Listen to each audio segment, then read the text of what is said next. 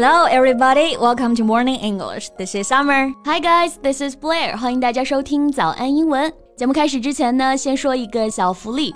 每周三我们都会给粉丝免费送纸质版的英文原版书、英文原版杂志和早安周边。微信搜索“早安英文”，私信回复“抽奖”两个字，就可以参与我们的抽奖福利啦。这些奖品呀，都是我们为大家精心挑选的，是非常适合学习英语的材料，而且你花钱也很难买到。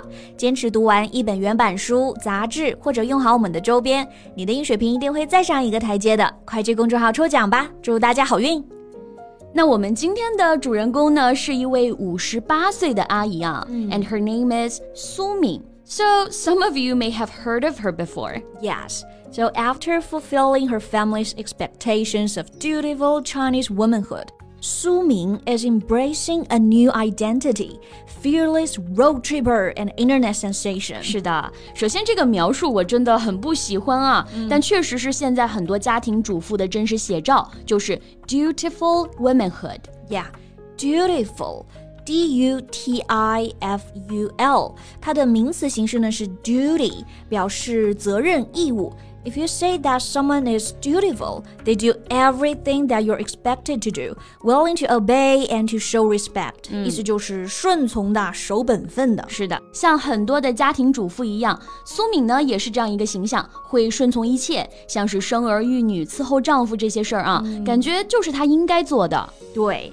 但为什么我们要聊她呢？因为她现在不是这样的角色了。嗯，Now she's a fearless road tripper and internet sensation。对，逃出了家庭的牢笼，她活出了自己喜欢的模样。现在呢，是一个 road tripper，一个旅行家，也是一个 internet sensation。sensation 这个词我们提过很多次了啊，表示轰动。那在这里呢，internet sensation 我们也可以翻译为网红。对，那她呢是自驾游啊，两年过后第一次回家了。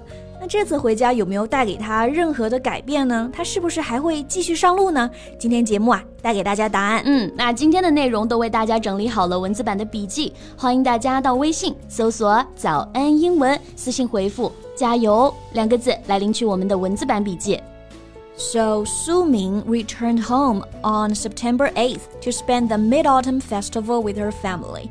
She also announced her plans to divorce her husband days after arriving back in Henan. 是的，今年九月八号，苏阿姨也是两年里面第一次回家啊，嗯、想着呢跟家人一起过个中秋节，然后还有一个打算就是要跟丈夫离婚。对，而且苏阿姨这个要离婚的决定啊，得到了大多数网友的支持。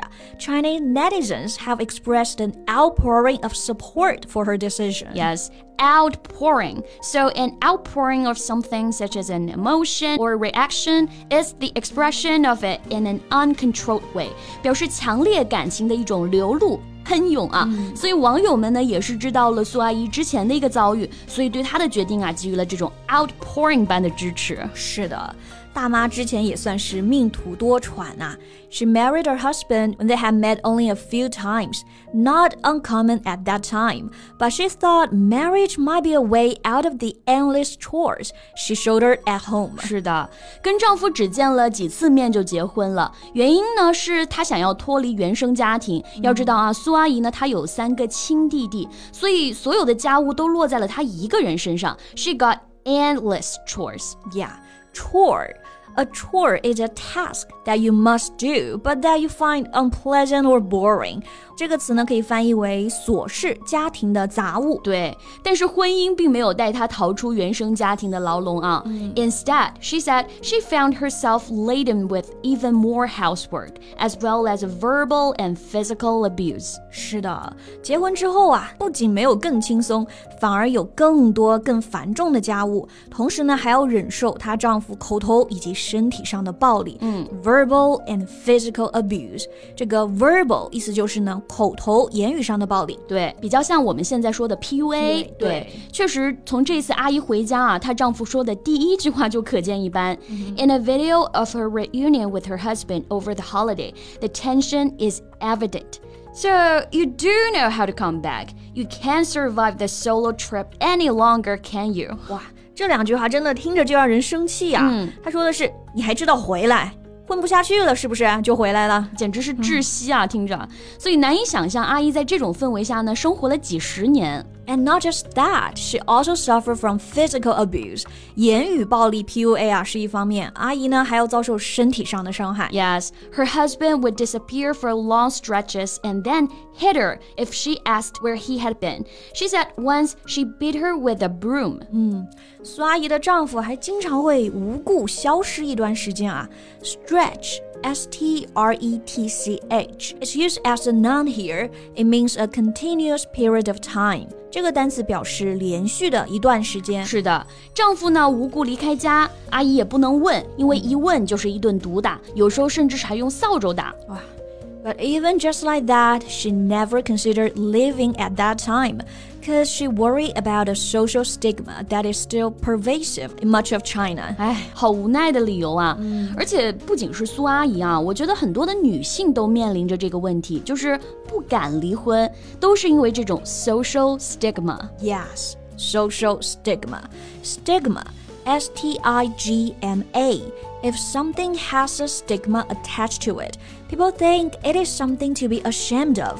就表示呢羞耻的事情。对的，在那个年代啊，就觉得女性离婚是很耻辱的事儿，嗯、不管是什么原因啊，反正就觉得抬不起头，所以很多人呢就宁愿忍受这种家庭暴力，也不愿意离婚。是的，但是啊，苏阿姨呢，终于是在五十多岁的年纪。叛逆一次了。嗯、she finally decided to leave home after her grandsons began preschool. Throughout her travels, she has driven more than 80,000 kilometers and visited nearly 200 cities in China. 是的，在孙子开始上幼儿园之后，苏阿姨就开始自己的旅行了。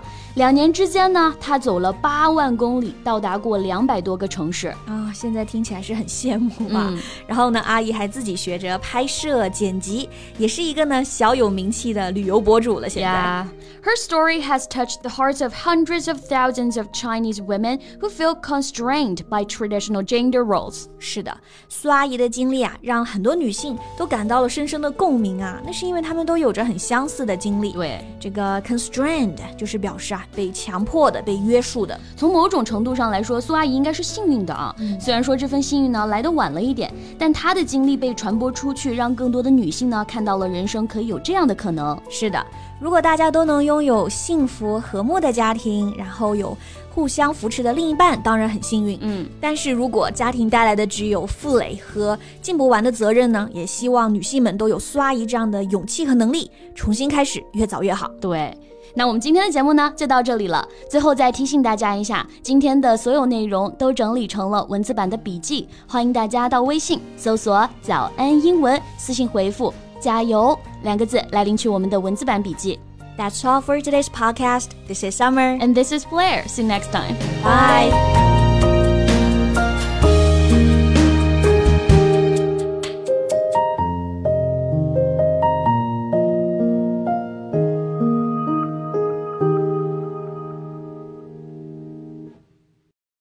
This podcast is from Morning English.